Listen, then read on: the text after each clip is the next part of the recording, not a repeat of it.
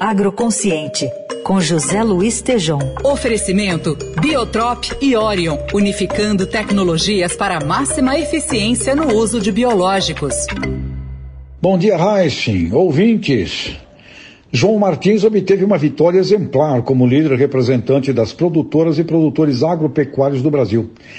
A CNA representa quase 2 mil sindicatos rurais patronais de todo o território nacional e 27 federações estaduais que, reunidas, através de seus presidentes em Brasília, na última terça-feira, 14 de nove, o recolocaram no cargo para o quadriênio 2021-25. João Martins declarou: necessitamos estar unidos para enfrentar desafios futuros.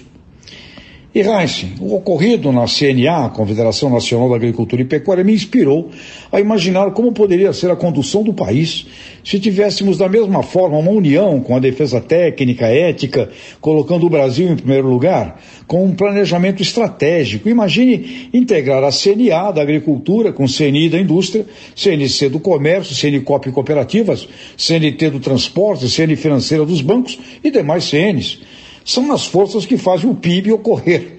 Portanto, um sonho, quem sabe, mas sem esquecer Raul Seixas. Sonho que se sonha só é só sonho. Sonho que se sonha junto é realidade.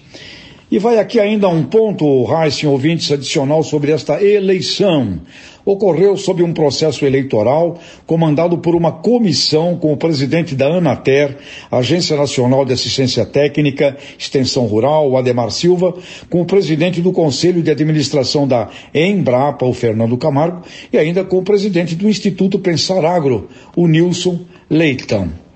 Defender a agropecuária brasileira, afirmou João Martins que isto nos inspire a reunir os demais macro setores do Brasil e defendermos juntos toda a nação com representatividade e democracia.